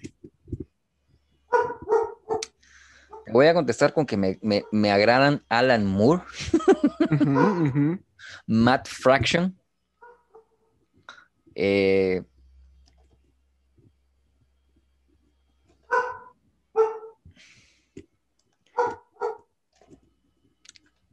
y eh, espérate, vamos a ver. Y Paul Jenkins. Oh, che. Creo que así te puedo contestar decentemente. Entonces, sí, sí, creo, que- creo, y, y, y sí, definitivamente Neil Gaiman. Neil Gaiman, no, no sé cómo pronunciar pre- precisamente ese nombre. Porque para mí vale más lo que trataron de hacer los artistas con los personajes que les dieron en comisión a veces. Sí, pues. Y yo cuando miro, por ejemplo, hay una versión Marvel de eh, Space Odyssey 20, 2010, 2001, Ah, que es de Jack Kirby. no sé.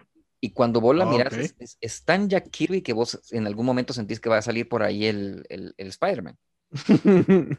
Es, es que- es que se siente así. ¿En qué momento no brinca por aquí un Spider-Man o algo por el estilo? ¿En qué medio se disfruta mejor la historia? Por cómo lo contaron, está muy bien hecho el cómic de Space Odyssey 2001. Ujú. Pero, Pero es el momento que vos miras un Jack Kirby que quería más hacer un Green Goblin capaz de aterrorizar una ciudad que un Spider-Man que lo detuviera. Ya. Oh, ¿Ok? interesante. Es lo único que puedo decir. Entonces, ¿qué es lo que más me gusta? Yo, no- yo pienso que depende que esté haciendo cada compañía, no para encontrar un, un mercado ni global ni infantil, sino Sí, pues. un mercado más específico de alguien arriba de los 21 años con trabajo propio, con problemas y que, y que solo tiene 8 minutos a veces de entretenimiento. Mm, No voy a decir que basura, pero Sí, pues. de, de ese tipo de reflexión, de esperar Sí, que un pues. estímulo externo le permita algún nivel de reflexión. Interesante. Es, es lo único, es, es cuando alguno de ellos ha tratado de hacer eso, eh, me gusta. Porque Marvel sí lo hizo, eh, vuelvo a lo mismo, vuelvo a Fear Itself, eh, algunos, de- algunos episodios. Además, ¿sabes que los, los- algunos capítulos de Spider-Man con Captain America eran re darks? Tan así. Captain America, eh, Captain America, yo, pero yo recuerdo los, los pocos que, que miras por ahí y siento que Spider-Man en Latinoamérica es el rey de todos los, los superhéroes. Sí. Porque vos te vas a una thrift store de, de libros, acabo de ir a una thrift store de libros a buscar cómics. Y, Mano, me sacaron una, una caja. Y la caja De Spider-Man. exclusivamente de Spider-Man. Sí, pues. Entonces, eh, no sé. Fui a otra tienda y en la otra tienda también thrift store y todo lo que vos querrás. Ujú. Thrift store de, de reventa. libros usados. Escúchame a mí, pero bueno. Eh, y con su bolsita y protegidos y, y Sí, pues, y pues. todo lo que vos querrás. Pero sí, la gran mayoría eran Marvel. Mm,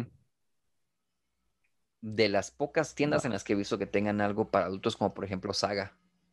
Y tenían un par de, de volúmenes de, de Fable. Fable. Fable. ¿Te acordás? Mm. ¿Viste, ¿Viste el juego de, de, de Wolf Among Us? Sí. Video. Va. The Wolf Among Us es una sección del, del, del cómic Fable. Oh, ok. Y el, el cómic Fable es postmodernismo, vamos. Pero el postmodernismo que me gusta. Porque agarran a personajes de, de, las, de los cuentos Grimm, de los fairy Y dicen que, que como en, en, en uh, The Never Ending Story hubo alguna forma de, de exilio y tuvieron que pasar a un, a un plano real.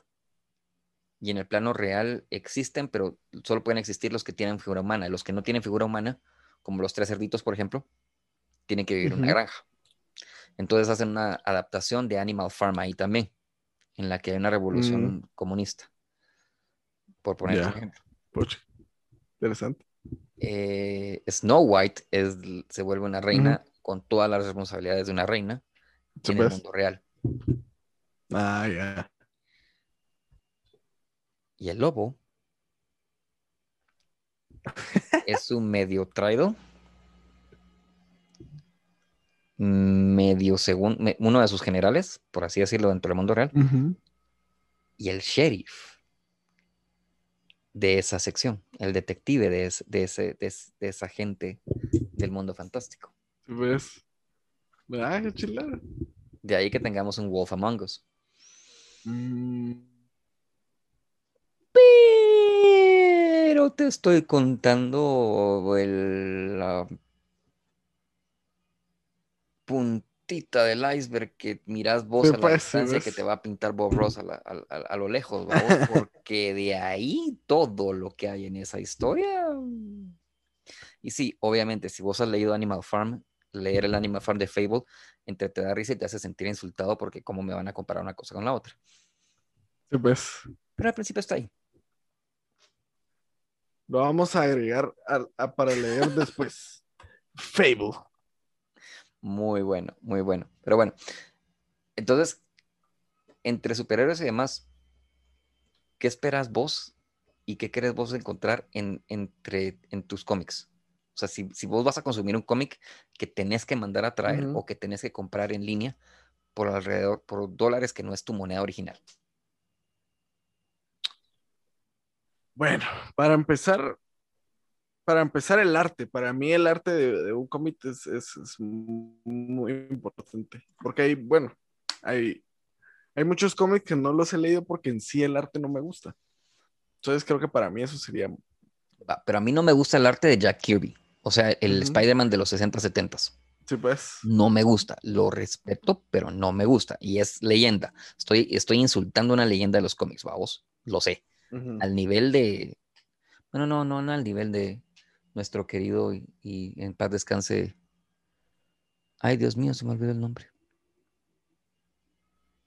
Stan Lee. Stan Lee, Jesús, por el amor del cielo.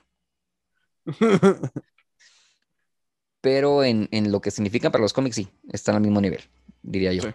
L- lo- el, el nivel de carisma que tenía Stan Lee para promocionarlos, vender y vender la idea del Sí. cómic en sí, no.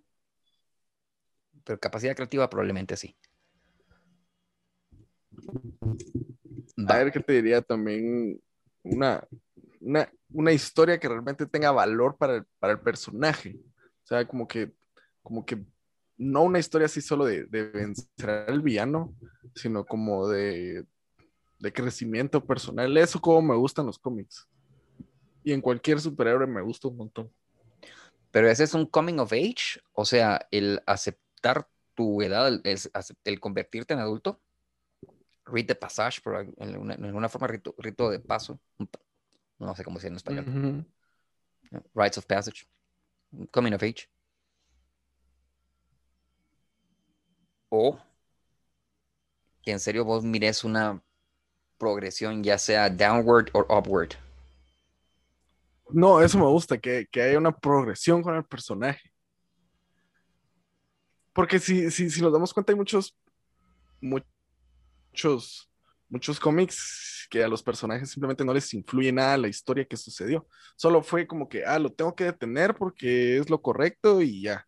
No, a mí me gusta eso de ver, bueno, es como que un personaje, como que cre- crecer mentalmente, crecer como, como ese superhéroe. Sí, sí, algo así, tal, tal vez algo así como ver, como ver a Nightwing, tal vez, de pasar a ser Robin a ser Nightwing. Eso, eso me gusta a mí. Como que Pero esa evolución que tienen los Joker como a. Batman. Sí, sí. Ahí sí que el, el Dick Grayson es el, el, El mero mero. el, el mero mero. Dick El- Grayson ahí sí que-. Fue, fue el único que el Joker nunca le logró traumatizar ni hacer nada. No. Mm. Porque ahí al otro lo, lo mató con Jason una palanca. Todd. A Jason Todd lo mató. y, y- y no, y no lo mató así de, de, de, ay, Le- lo le vamos a un poner tiro. una bomba y, explota. No, lo, lo agarra, pero así a, A a palazos. palazos. Sí. Sí, y eh, te das cuenta desde ese punto como que Batman empezó como a querer más a sus Robins, como que a querer más a su, a su Bat Family, como que preocuparse más por ellos. O sea, eso es lo que me gusta ver, ese, ese como crecimiento personal. Pero ese es, el, que- eso que es lo, eso lo que le da valor a Batman, ba- el, que Ujú. es el, el Batman Lego a vos, el perder a tu familia. El Batman Lego en los, en los, en los videojuegos, Sí, pues, sí, pues. que es el, el perder a tu familia, el, el perder tus conexiones, el, Ujú. la, la pérdida de lo que, de lo que sí has logrado entre tu, entre tu gente. Pero no vamos a contar a Damian en eso. No. Damian es, Damian es un caso aparte. Ah, complicado. complicado. Es que Damian, para mí, para mí, Damian es el mejor Robin. Esa, esa actitud que él Sí. tiene y la habilidad que él tiene es, es el hijo de Batman, pues. o sea, solo, no, no importa cuántos Robins hay, él es el hijo de Batman. Y el nieto de Ra's al Ghul, o sea, es que... El no, nieto de Ra's al Ghul. Solo con... solo con eso ya te debería dar miedo. Estás viendo al líder del clan de, de, de las sombras y después tu papá es el, el que rechazó el clan, ¿va? No, hombre. Y de todas formas hicieron un niño con su mamá, entonces. Con Talia. Bueno, y lo engañan. A Batman lo engañan para, para hacer Sí. a, a Damien. Bien. Mm, Discutible, pero. Vale. Sí, tampoco es como que haya dicho, ay, no, no, gracias. ya vieron, tengan cuidado. Las mujeres pueden llevar a tener hijos asesinos. Si sos Batman. Sí, sos Batman. No, pero sí, eso, eso me gusta un montón. Ver ese crecimiento de los personajes. Entonces, ¿te gusta ver la progresión de Batman de ser un solitario a tener que cuidar de una familia? Sí, eso me gusta un montón. Ok. No, pero si llegas en cierto punto, él llega a tener, ¿qué? A Batgirl, a Batwoman, a Robin, a Alfred más que todo, porque a Alfred sí se le mueren un par de cómics. es más, en uno, en uno, reci- en uno reciente que estaba leyendo, Alfred ya de, de, ahí sí que de por la edad, está muriendo, y, re- y resulta que Alfred es multimillonario, que él tiene todo su dinero guardado y, todo se lo deja a Nightwing. Entonces Nightwing se vuelve multimillonario también. Eso como me gustó. No sé por qué. Me lo sentí así en el corazoncito. Pero eso se exploró más en los libros que se han hecho de Batman que en. Porque sí, eh, en los libros sí es su butler, Sí, pero tiene participación en las Wayne Enterprises de diferentes maneras. sí, cabal. Entonces, eso se exploró más en los libros que se han hecho de, o sea, en las novelas, las novelaciones que se han hecho de, de la figura de Batman. Y, em, pero creo que todos paramos siempre entre Spider-Man y Batman. Yo no recuerdo que sea mucha la gente que sepa que Iron Man era la bitch de Doctor Octopus, vamos Sí. casi que literalmente, le bajaba hasta las mujeres. Y nadie se imagina que Doctor Octopus le vaya a bajar una mujer a, a Iron Man, porque lo miran como Robert Downey Jr., Sí. que no es así en los cómics. No, no, para nada. Para nada. En, en, lo- en los cómics, Iron Man es como Robert Downey Jr. antes de ser superhéroe. Algo así, va. Sí. Eh, sí, porque, porque eh, yo los que he leído sus cómics, Iron Man tiene problemas de drogadicción, es alcohólico y es depresivo y, y sí sufre así cosas bien, bien darks. Entonces, como lo, lo pintaron ahorita así de, de, De recuperado. de papi chulo. Sí, no, no.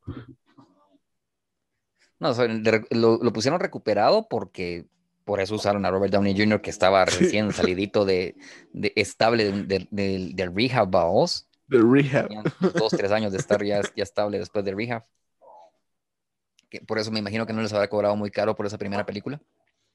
Quiero creer. Ah, Pero yo lo- digo que sí. Pero lo recatapultó a vos. Sí. Y que también te la crees con, con, con eh, ah, Sherlock Holmes. Ah, sí, pues. sí, pues. Sí, Sherlock Holmes. Sí. Y eso que hasta el Benedict Cumberbatch hizo también Sherlock Holmes, pero creo que no, nunca pegó tanto como, como el de Robert Downey Jr. Increíble, porque, porque Benedict Cumberbatch sí, sí, sí lo catapultó. Sherlock Holmes fue lo que lo fue su breakup. ¿Será? Breakthrough, breakthrough, sí. Breakup, dice. Mm, Fue su breakthrough. interesante. Bueno, y así como para ir terminando, ¿cuál podrías decir que es tu superhéroe favorito?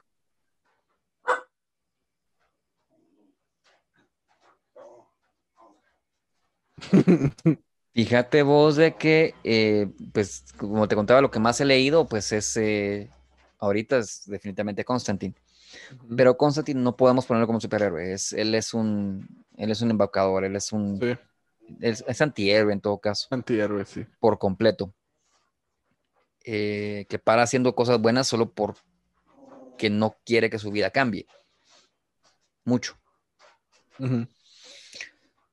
Em, mi super. mi- Pierce Brosnan va a ser el papel de mi superhéroe favorito. Pierce Brosnan. Sí. Mm. El ¿Por James qué me suena, pero no sé quién es? Porque es el, el James Bond que te gusta, el, del el, de, el del Nintendo 64. Ah, sí, pues, sí, pues. GoldenEye. pues. GoldenEye, sí. Sí. Entonces, espérate, The world is quién not va ser- quién va a ser Pierce Brosnan en el.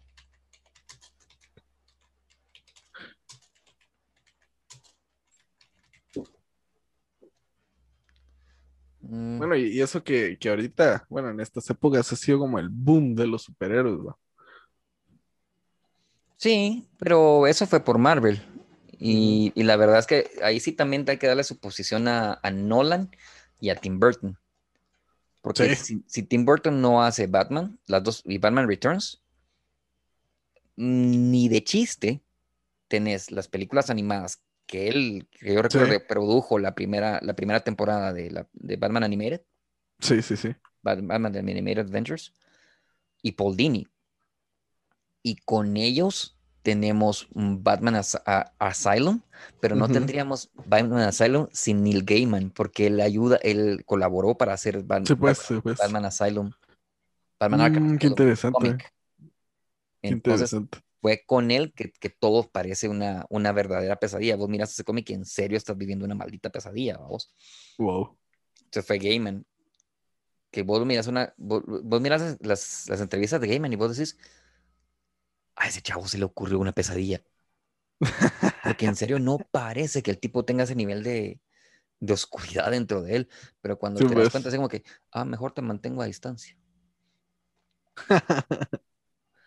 Pero Wow, sí, interesante. Eh, te, te- te digo quién, quién va a ser Pierce Brosnan. En teoría, creo que no hay nada confirmado, pero sí entiendo que.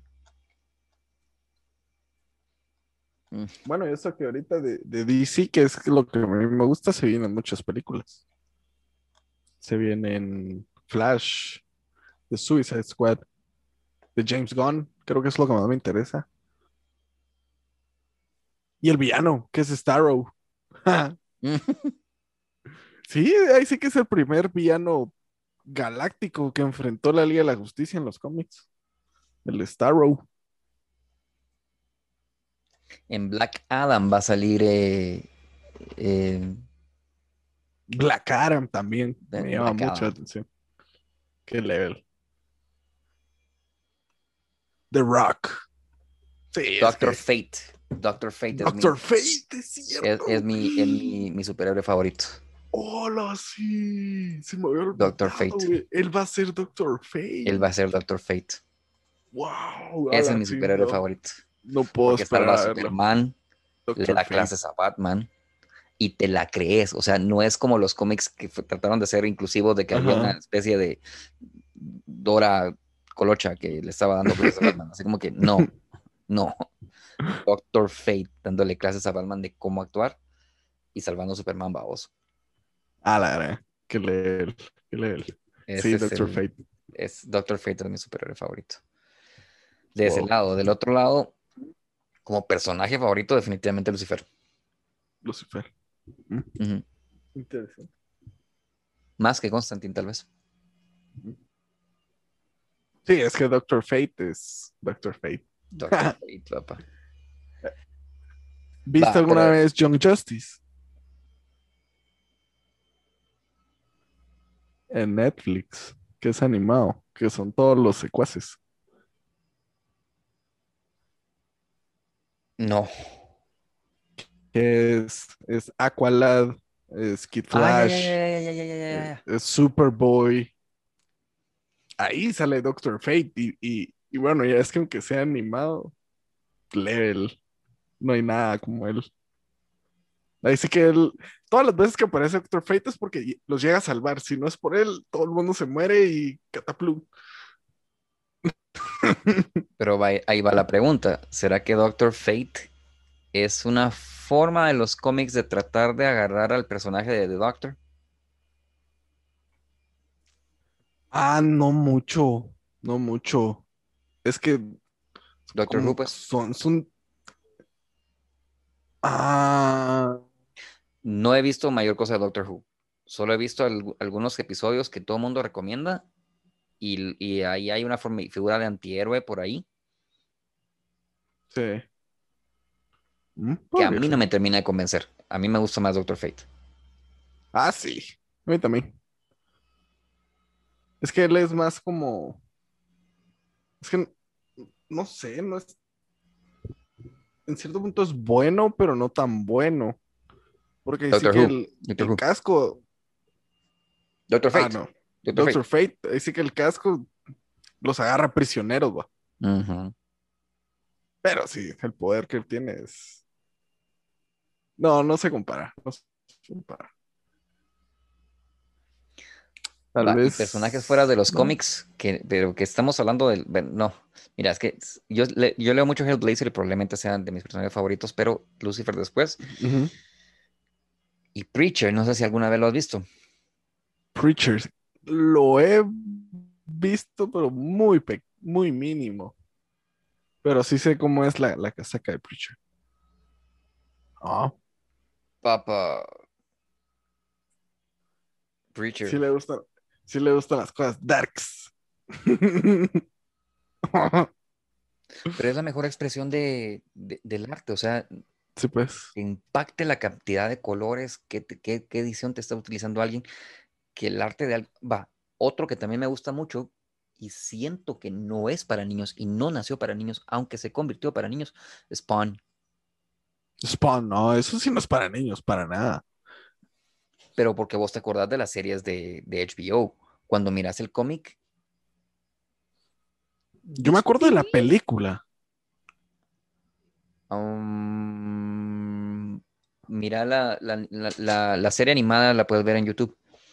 Oh, la voy a ver. Bueno, nosotros Sí, estamos en. Latinoamérica, la podemos ver en YouTube. Spawn, No es para niños. no. En ningún momento, desde el primer episodio. Y así de, de todo. O sea, no estoy hablando solo de, de- de- lo deformado del cuerpo. No. Estoy hablando Sí, de la cantidad de sangre, la cantidad de violencia, lo, Sí. que, estamos- lo que se trata. Ya hay, ya hay desnudo al, al- al nivel pornográfico en, Sí. Spawn, en, la, en, la, en la serie animada. Ah, y los payasos. Qué miedo, eso sí me traumatiza. Ese es solo uno, Clown, el, el The Violator. Ala, sí, qué feo. que es el ¿no? co- que es pero ahí ahí no me no me agrada tanto como villano el, el Violator porque es una mm, hiperbolización si es que se- eso se pueda decir Ujú. De, de Joker ¿Sí ves? ¿Mm?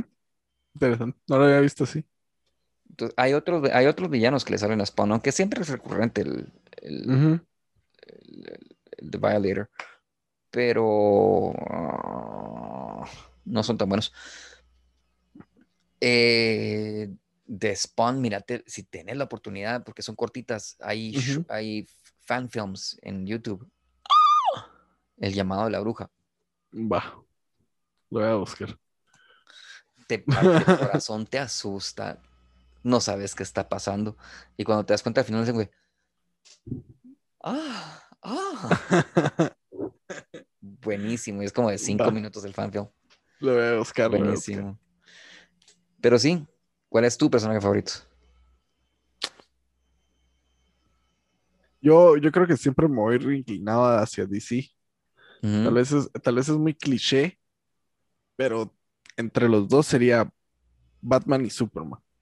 No sé, no sé, ellos, no sé, tienen, tienen unas historias y como que sus motivaciones y, y, y todo lo que han podido pasar, pero siguen siendo como son. Creo que como me gusta.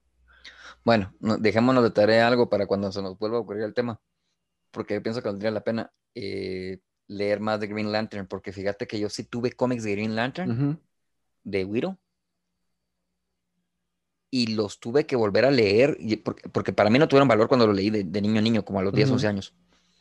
Y cuando ya tuve 18, que los, que los iba a tirar, que pararon arruinándose, pero no vamos a hablar de eso.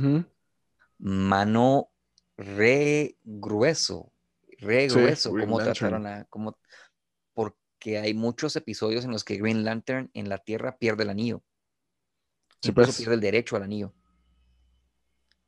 Y, y tiene que recuperarse como, como hombre, como persona y como, como, no tanto como héroe, como su derecho al anillo, tiene que volver a, gan- Sí, a- pues. a ganarlo a vos, pero como un hombre nada más.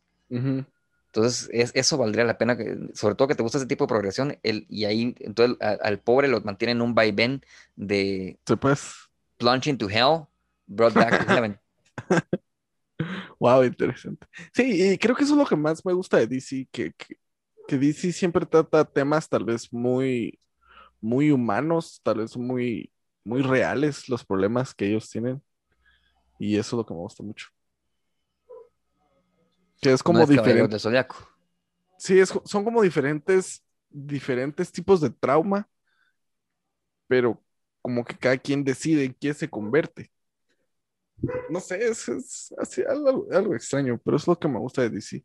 Es muy humano, es, son temas muy, no sé, Relatable. sí, sí, es muy empático, uno, uno se llega así como que a asociar. Te llegas a asociar fácilmente con los personajes. Sí. Así como lo último que vi en eso de The Three Jokers, en que el Joker encuentra a Joe Chill, lo secuestra, lo transforma en The Joker. Batman lo rescata. Ahí sí que ese sí lo rescata de antes de caer de los, en los químicos. Y, y Joe Chill se disculpa y le, y, y le dice que él sabe que él es Bruce Wayne. Que el Joker le dijo que él es Bruce Wayne. Y, y Batman se queda con él, se queda con Joe Ujú. Chill a- hasta que se muere en un hospital por una enfermedad. Entonces, Ujú. y, y no sé, no sé, eso fue, no sé, llegas a decir, es como, ah, es que Batman es, no sé, es otro nivel de, de, de- no sé, no sé. Que de ninguno de, los dos humano. podido controlarse. Al Sí, momento que miras a. Joe Chill, cu- vo- vos, te pones a imaginar que te mató a uno A una Sí, persona que quisieras. Y vos no te controlas con alguien así. Yo no me sí, controlaría. no, sí, no, no, eso, eso es lo que me gusta, esas historias.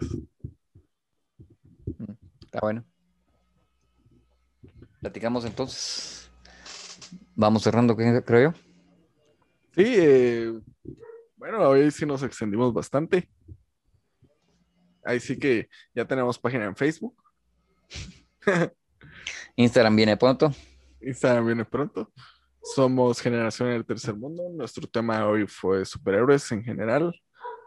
Puede ser un poco largo, pues están hablando con nosotros, gracias. Y ya saben, si ustedes nos quieren comentar su superhéroe favorito, nos quieren recomendar cómics que no hayamos leído, eh, pues son totalmente bienvenidos. Y pues esto fue Generaciones en el Tercer Mundo. Yo soy Osario Mazareos, más conocido como Curly. Yo, Alfonso Alfaro, más conocido como el Teacher. Ha sido un placer estar con ustedes. Gracias por dejarnos acompañarlos y este fue el final del capítulo 5.